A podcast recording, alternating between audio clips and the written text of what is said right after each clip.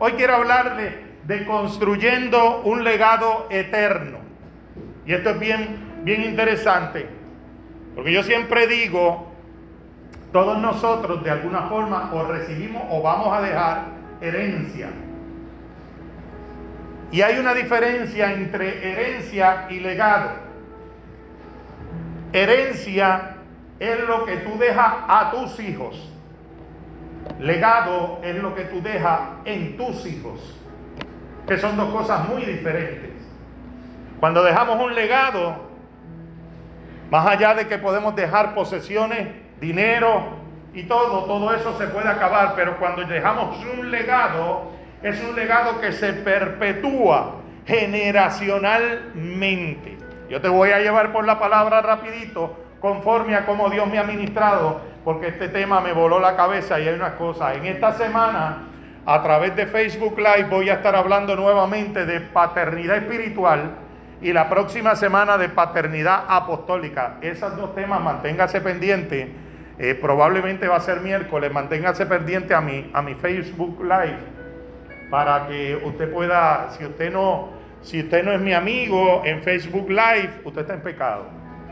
Pero, pero si no, para que redima eso, pues usted envíeme un friend request para que, para yo, para que usted pueda recibir esta palabra. By the way, todos los demás, la palabra de Dios no tiene copyright. La palabra de Dios es para todo el mundo. Usted comparta eso hasta con la gata de Tobita. Olvídese de eso. Comparta con todo el mundo la palabra de Dios porque es importante. Lo que nosotros hacemos aquí es necesario que se comparta a todos los confines de la tierra. Vamos a buscar la palabra de Dios en el libro de Segunda de Reyes, capítulo 13, versos 20 y 21. Segunda de Reyes 13, 20 y 21. Voy a empezar con, con algo y usted va a ver a través de cómo yo lo voy llevando. Tiene que estar pendiente. Dígale a la persona que está a su lado, está pendiente, mija. Mijo, si está todo depende. Y murió Eliseo y lo sepultaron. Y entrando el año, vinieron bandadas armadas de moabitas a la tierra. Y aconteció que al sepultar unos a un hombre, súbitamente vieron una banda armada y arrojaron el cadáver en el sepulcro de Eliseo. Y cuando llegó a tocar el muerto los huesos de Eliseo, revivió y se levantó sobre sus pies. Voy a repetir esta parte nuevamente. Y arrojaron el cadáver en el sepulcro de Eliseo y cuando llegó y cuando llegó a tocar el muerto los huesos de Eliseo, revivió y se levantó sobre su pie. No, no, no, no, no. Esto está demasiado bueno, esto está demasiado sabroso para nosotros dejarlo ahí. Dice, y cuando llegó a tocar los el muerto, los huesos de Eliseo, revivió y se levantó sobre su pie. Alguien diga amén a la palabra de Dios. Aleluya. Yo quiero que tú pongas tu mano en tu corazón y que digas, Señor Jesús, yo quiero poder. Bueno, pero vamos con ánimo, por favor. Yo quiero poder dejar mi huella en esta tierra, en el nombre de Jesús. Amén. Aleluya. Ahora dale un aplauso, el mejor aplauso que haya podido darle al Rey de Reyes y Señor de Señores. Aleluya. Gloria a Dios. Los discípulos de Jesús vinieron a él. Escuche bien y le dijeron algo que literalmente le disgustó a Jesús. Yo no sé cuántos de ustedes saben que Jesús sabía disgustarse. Hello. Porque la gente pinta a Jesús en un estilo renacentista, o sea, cada vez que tú ves una foto de Jesús, cada vez que tú ves un cuadro de un cuadro específicamente eh, o una pintura que tenemos de, de Jesús, lo pintan como ese Jesús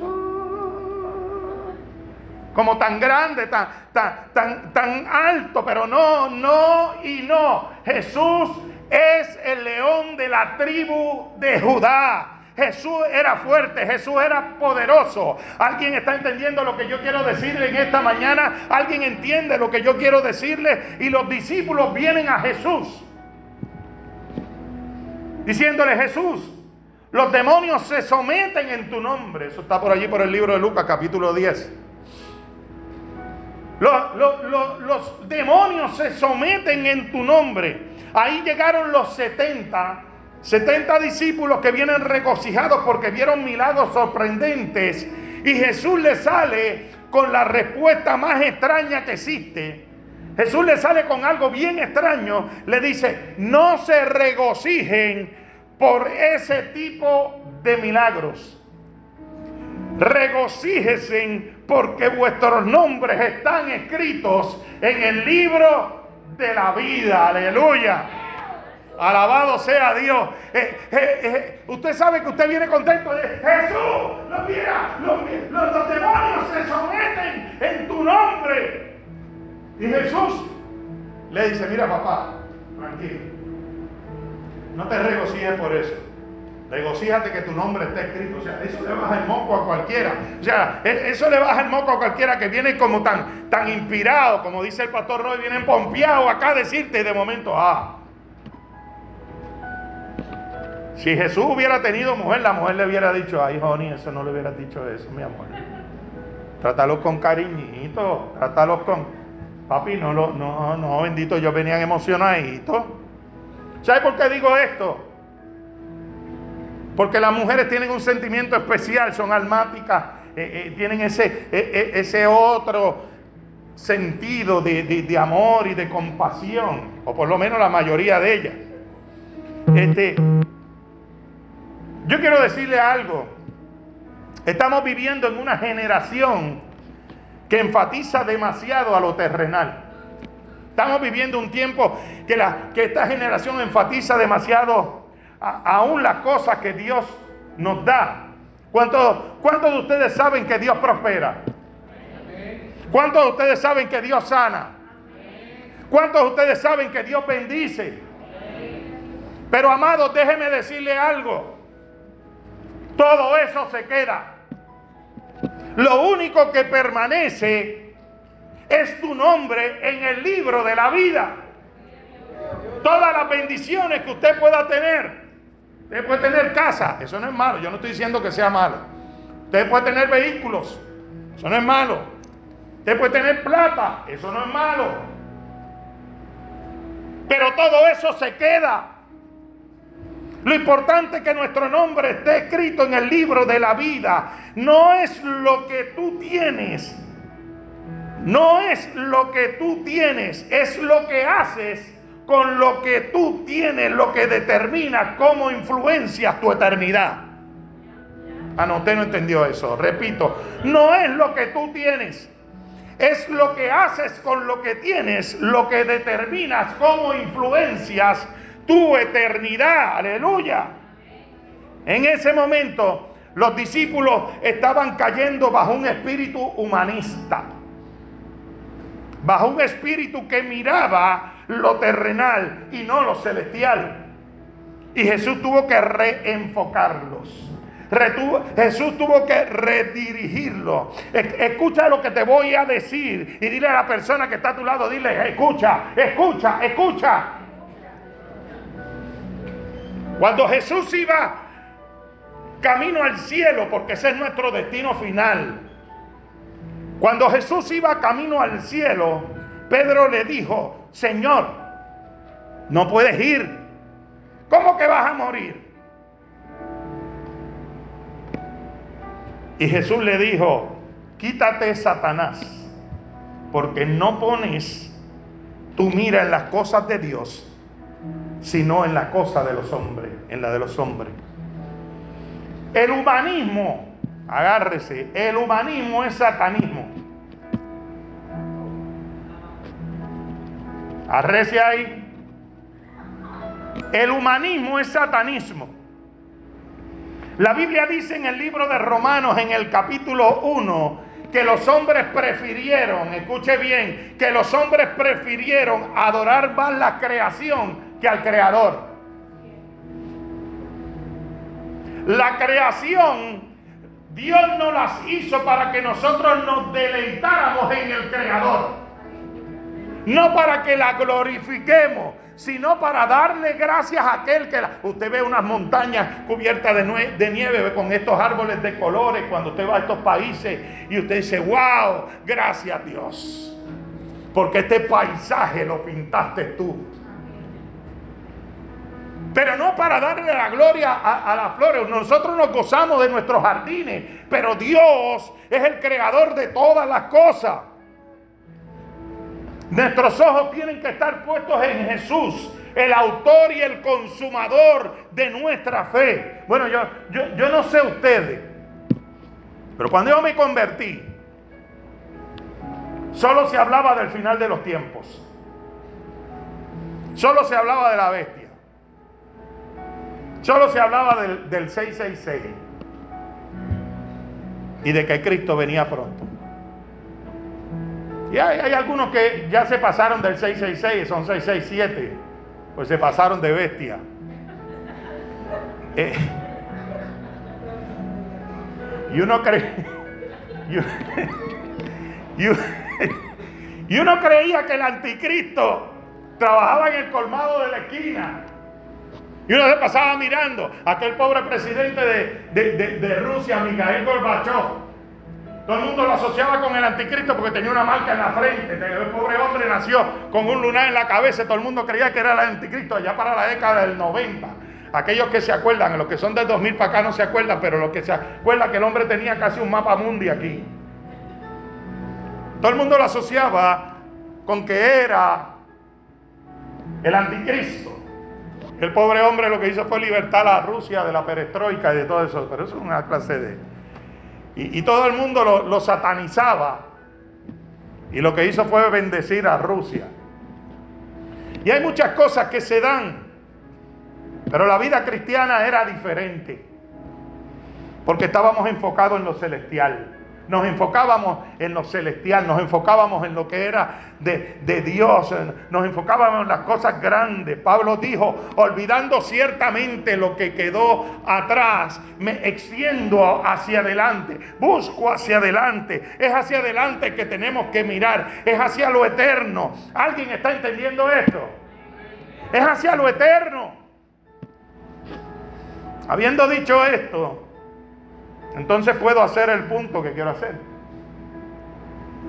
En Colosenses capítulo 3, verso 2 dice, poned la mira, poned los ojos, poned enfoque en las cosas de arriba y no en las de la tierra.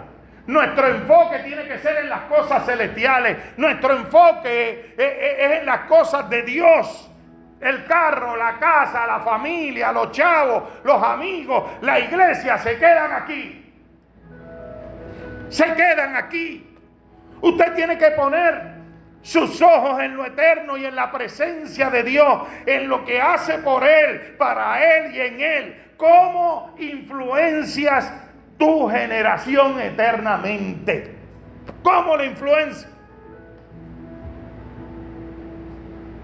Vamos a buscar la palabra de Dios en el libro de Mateo capítulo 6, 26, perdón. Versos del 16 al 12. ¿Alguien está aprendiendo algo hoy? Ah, dos personas están aprendiendo, qué bueno. ¿Alguien está aprendiendo algo?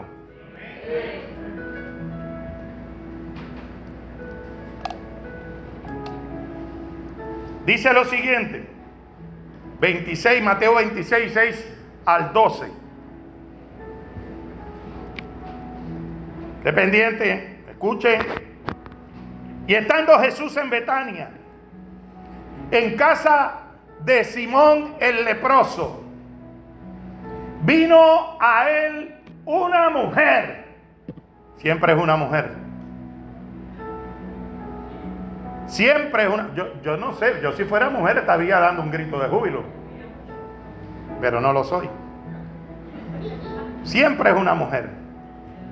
Con un vaso de alabastro de perfume de gran precio y lo derramó sobre la cabeza de él, estando sentado a la mesa. A ver esto, los discípulos se enojaron diciendo, ¿para qué este desperdicio? Porque esto podía haberse vendido a gran precio y haberse dado a los pobres. Escuche bien. Y ahora Jesús responde la crítica que le están haciendo a esta mujer. Y entendiéndolo Jesús, les dijo, ¿por qué molestáis a esta mujer? Pues ha hecho conmigo una buena obra, porque siempre tendréis pobres con vosotros, pero a mí no siempre me tendréis. Porque al derramar este perfume sobre mi cuerpo, lo ha hecho a fin de prepararme para la sepultura. Y aquí, y, aquí, esta parte que viene, y aquí eh, eh, es donde vienen los, los heavy duty funky Ahora que viene lo bueno. Ahora que viene lo, lo, sabroso, ahora es lo que viene lo importante. Dice, de cierto os digo, de cierto os digo, que donde quiera que se predique este evangelio, ¿cuál evangelio?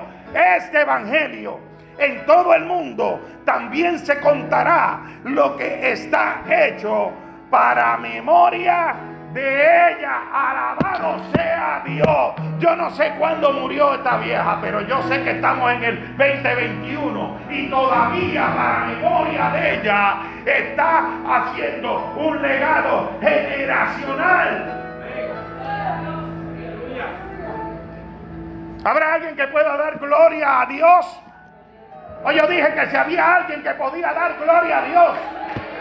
Aleluya. Y a la persona que está a su lado, despiértate, tú te duermes. Aleluya. Lo que tú haces puede llevarte a un punto donde aún habiendo partido con el Señor, tú estás afectando generaciones venideras. Mire, el día de su muerte es el día del natalicio de la vida eterna. Ah, no, se alegra. Hoy vamos a pagar esto, vámonos. Dios nos bendiga. Nos vemos el domingo que viene. Me voy. ¿Están acá? El día de su muerte será el día del natalicio a la vida eterna. Será el día natalicio a la promesa que están escritas en la palabra para todo aquello que eran, que somos obedientes, para todo aquello que perseveraron hasta el fin. Hay unas promesas que son para cada uno de nosotros y nosotros nos tenemos que apoderar de ellas. ¿Cómo nosotros podemos afectar nuestra generación? ¿Cómo podemos dejar un legado eterno? Aleluya. ¿Cómo podemos dejar nuestra huella y marcar nuestra generación? Mire, esto va a mover tu teología, pero el Evangelio no es lo que hacemos aquí. El Evangelio es lo que hacemos para vivir allá.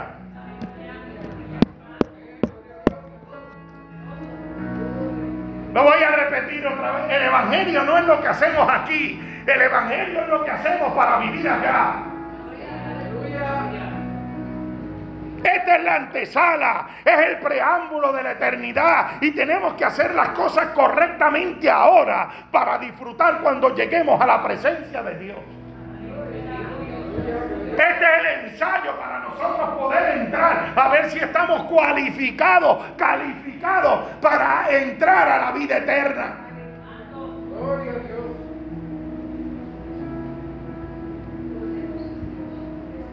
Para los que son deportistas, lo que estamos haciendo aquí es el tryout. ah, Michael.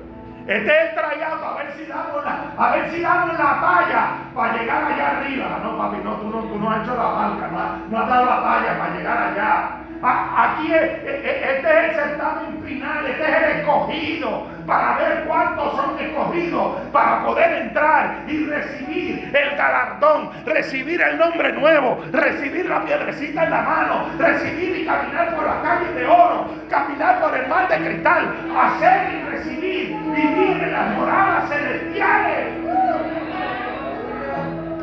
Estamos en un ensayo, estamos en una antesala para recibir la bendición de Dios. Por eso es que esto no se puede coger así, tan livianamente. El tiempo es oro. Cierra un momento los ojos. Y dile, Padre. No, no, no, no. Bendito, así no te escuchó ni, ni nadie te escuchó. Padre, enséñame a dejar mi huella en esta tierra. Ahora dale un fuerte aplauso al Señor.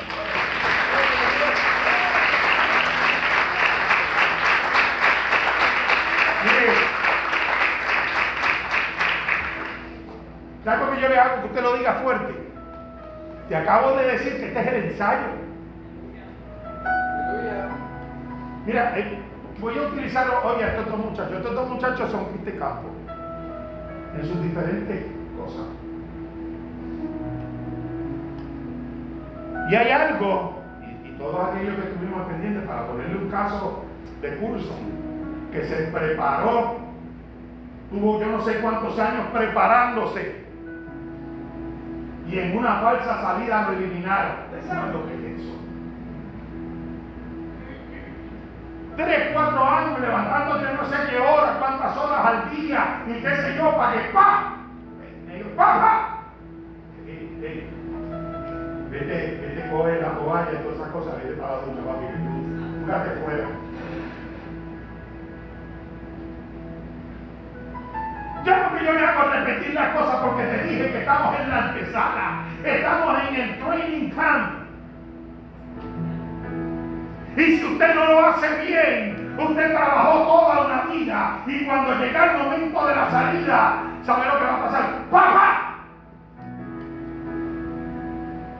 Eso no son tiros de cacería.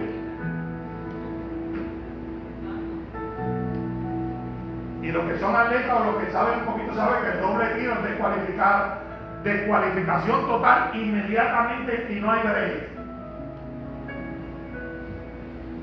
Tú sabes lo que es eso, que después que tú has, estado en la iglesia, que tú has hecho un montón de cosas, no has hecho bien tu tryout y te den un doble tiro y no, no, la salida tuya sea un doble, no, no, tú no vas para acá arriba, Por eso es mi insistencia.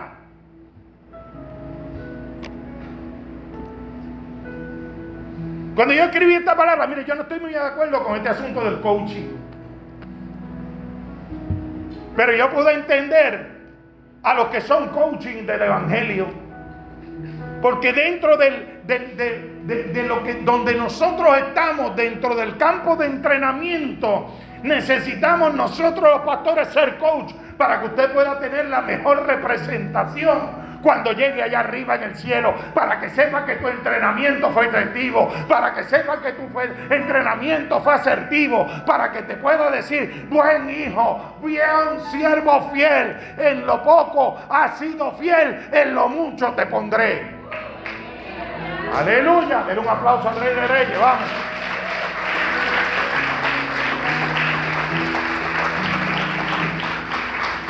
El texto que nosotros leímos al principio habla de un gran profeta, el profeta Eliseo.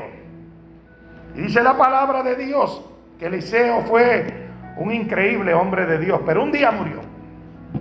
Pues todos tenemos que morir un día. Un día vamos, vamos a morir todos, ungidos y no ungidos, vamos a morir. Y dice que Eliseo enfermó y murió. ¿Y sabe por qué? Porque todos tenemos una cita con la muerte. La Biblia dice que había un hombre que decía, haré mayores graneros, construiré esto, construiré aquello, lo otro. Y Jesús dijo, necio, no sabe que esta noche a las 10.55 vienen a pedirle su alma. Quiere decir que todo el mundo, todo el ser humano tiene una hora. Y Eliseo muere. Mucha gente constantemente cuando muere un hombre o una mujer de Dios trata de buscarle la quinta pata al gato. No hubo fe, hubo fe. Hubo milagro, no hubo milagro. Era de Dios, no era de Dios. Mire mi compadre, cuando usted le llega la hora, cuando usted se le acaba la peseta, cuando usted la máquina dice time out, usted se va y se acabó y no hay nadie, escuche bien, nadie que lo pare. Hace muchos años yo me acuerdo de un caso ahí en Ponce en la cuchara. Un hombre se quedó dormido, se volcó. Y el, caso, el carro se hizo trizas. Y el hombre salió vivo del accidente. Dio dos pasos y un carro se lo llevó el collado. Y lo mató. Parece un caso de Final Destination. Para una película. Pero ya ese tenía, lo que pasa es que el accidente se adelantó unos minutitos antes. Hay gente que cree que se le escapa la muerte. Y lo que establece la palabra del Señor en algún momento es que el único que puede darte a ti un reintegro, como le dieron a aquel rey, que le dieron, está bien papá, como, como ha bregado bien, te voy a dar 15 añitos más, más nada de eso.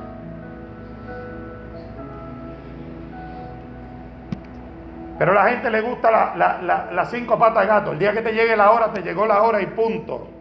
Hello. La pregunta es, ¿y Jesús? ¿No tenía fe? Porque él tenía una hora para morir. Pero todos tenemos una hora para morir, todos nosotros. Eliseo murió y su cuerpo fue sepultado como dice la Biblia. Pero algún día Dice la Biblia que él murió, pero, alguien diga, pero, algo muy extraño sucedió un día. Después de mucho tiempo, alguien tiró un cuerpo sobre los huesos de Eliseo y el muerto revivió. Y yo te voy a decir a ti en esta mañana, en el nombre de Jesús, hay que vivir de una manera que aún después de muerto nosotros sigamos levantando gente para la gloria de Dios. A quien yo vine a predicarle en esta mañana. Yo no sé si tú puedes entender eso. Hay que vivir de alguna forma que aún de muerto nosotros podamos seguir ganando almas para la gloria de Dios.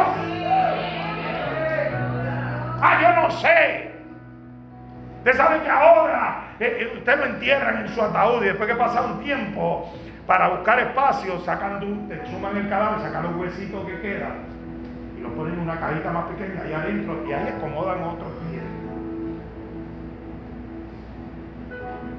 Yo le voy a decir una cosa, lo voy a profetizar hoy, 25 de abril. El día que yo me muera, y que alguno de mis hijos o de mis nietos diga, para hacer espacio vamos a coger los, huesos de abuelo y ponerlos en esta caja. Cuando el sepulturero coja con huesos y los acomode en esa caja, yo no sé de qué enfermedad padece, yo no sé qué está sucediendo en su vida, porque no estaré para, para saber. Pero de lo que yo estoy seguro es que a esos huesos cuando los toque, el hombre va a recibir una sanidad divina, va a recibir algo, algo va a haber aquí, y el Señor se va a glorificar y él va a decir, que pasó. Pero desde que yo tomé esos huesos, algo pasó en mi vida. Aleluya. Oigan esto. Lo que tú das determina tu legado eterno. La gente, la gente a veces se olvida de tu nombre, pero siempre recordará lo que sembraste. Yo, yo no sé si alguien me está entendiendo. Abel murió, pero sus ofrendas sobrevivieron. Y no estoy hablando solamente de dinero. Estoy hablando de ofrendar todo recurso que Dios nos da. Ofrendar nuestro tiempo. Ofrendar nuestras energías. Ofrendar todo lo que tenemos. Ustedes quizás no estén entendiendo esto, pero es algo que va más allá. Lo que tú das afecta positivamente el reino. Cuando Dios te pide, y esto lo escribí en esta semana, cuando Dios te pide lo que no le pide a otro, es porque quiere hacer contigo lo que no va a hacer con otro. Él quiere llevarte a un nivel donde no lleva a cualquiera. Al nivel de la bendición generacional. Tú eres producto de lo que alguien sembró en Cristo por ti. Ah, ya te está hablando chavo. No, yo, yo no estoy hablando de chavo. Además, usted quiere, usted quiere verdaderamente entender esto. Mire, todos nosotros, todos nosotros, todos, todos, incluyendo, incluyendo a Pastor Roy, todos, somos salvos por una ofrenda.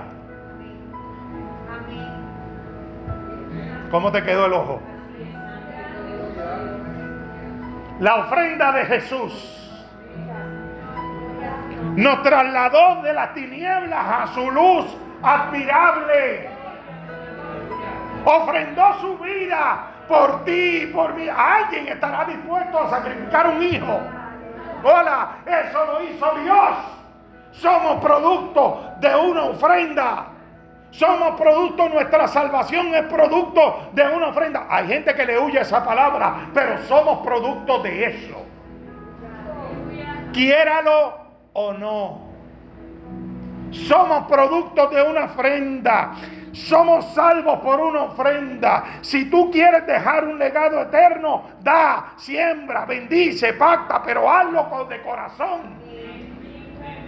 ¿Habrá alguien que pueda entender eso aquí en esta mañana? Aleluya. ¿Habrá alguien que pueda dar un grito de júbilo? Porque cuando tú siembras en la vida de alguien, esto va a perpetuar tu vida por generaciones venideras. ¿Habrá alguien que pueda decir amén? Finalmente termino con esto. Escucha lo que voy a decirte. Cuando empezaron a criticar a esta mujer, a la mujer que derramó el perfume sobre Jesús, Jesús se volteó y le dijo yo y le dijo a ellos, mire, lo voy a decir en puertorriqueño para que lo pueda entender.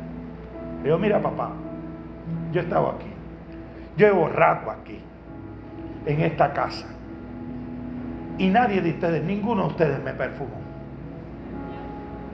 Ninguno de ustedes me ha dado un beso. Nadie hizo nada. Nadie hizo nada. Esta mujer no, no, solamente derramó ese perfume, esa ofrenda sobre mi vida, sino es que sola no se ha cansado de besar mis pies. Nadie hizo nada de lo que esta mujer hizo. Y aún así tú la criticas. Tú tienes la desfachatez de criticarla. Déjame decirte una cosa, siempre te va a criticar el que menos puede, siempre te va a criticar el que menos hace. Tú solamente adora, adora, porque el que tiene que ver tu adoración es el que te va a dar a ti la facultad de decir si es correcto o incorrecto.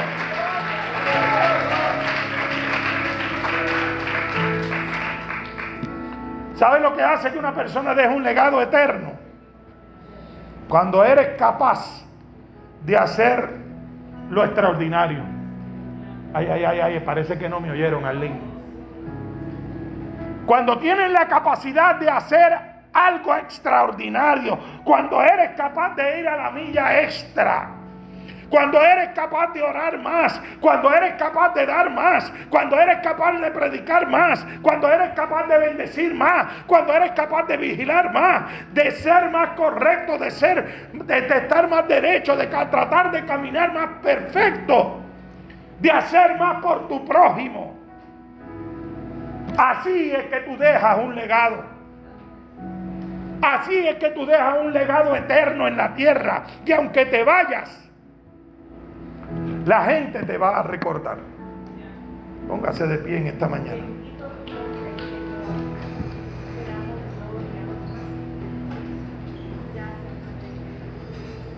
Hace un tiempo me encontré con un joven. Hoy día este joven es pastor asociado de una iglesia.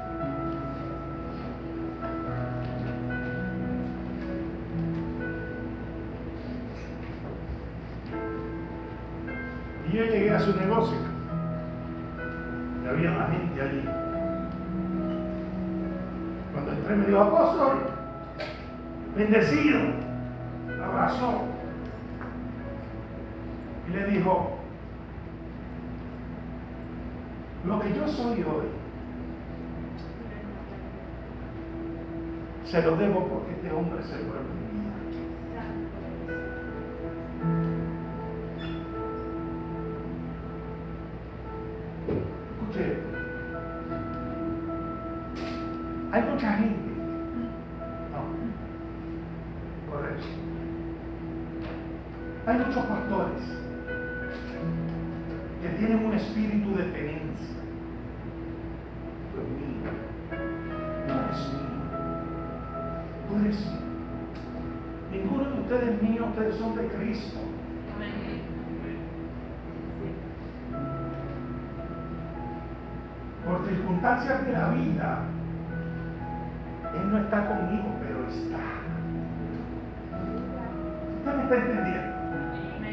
Él no está aquí, no importa, está en el reino.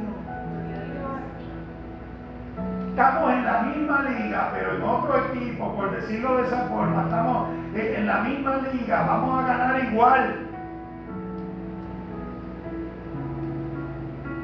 Pero ¿saben qué? Nos vamos a encontrar gente en el camino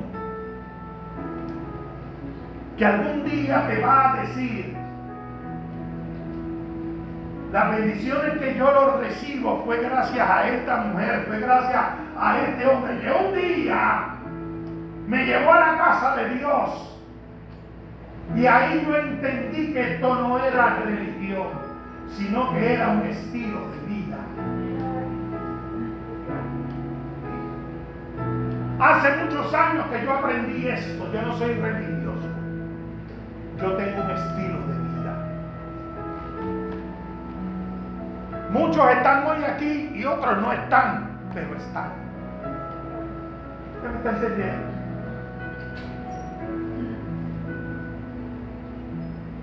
Porque eso es parte de nosotros dejar un legado eterno. Levante su mano Padre, gracias. Gracias, Señor, porque he traído lo que tú me has dado, Señor. Yo bendigo esta semilla sobre cada uno de ellos, Señor. Que esta semilla dé mucho fruto al ciento por uno, mi Dios amado. Que ellos puedan propagar esta semilla y que ellos puedan aprender a dejar legado en la vida de otras personas. En el nombre poderoso de Jesús. Yo declaro bendición y que esta palabra se perpetúa por generaciones en su vida. En el nombre poderoso de Jesús. Los bendigo donde quiera que ellos vayan en este día, Señor. Donde quiera que ellos vayan, Señor. Guárdalos de todo accidente, de todo incidente y que tu cobertura, Dios, esté sobre ellos. Los bendigo con toda bendición, con la bendición del Padre, la del Hijo y la comunión del Espíritu Santo.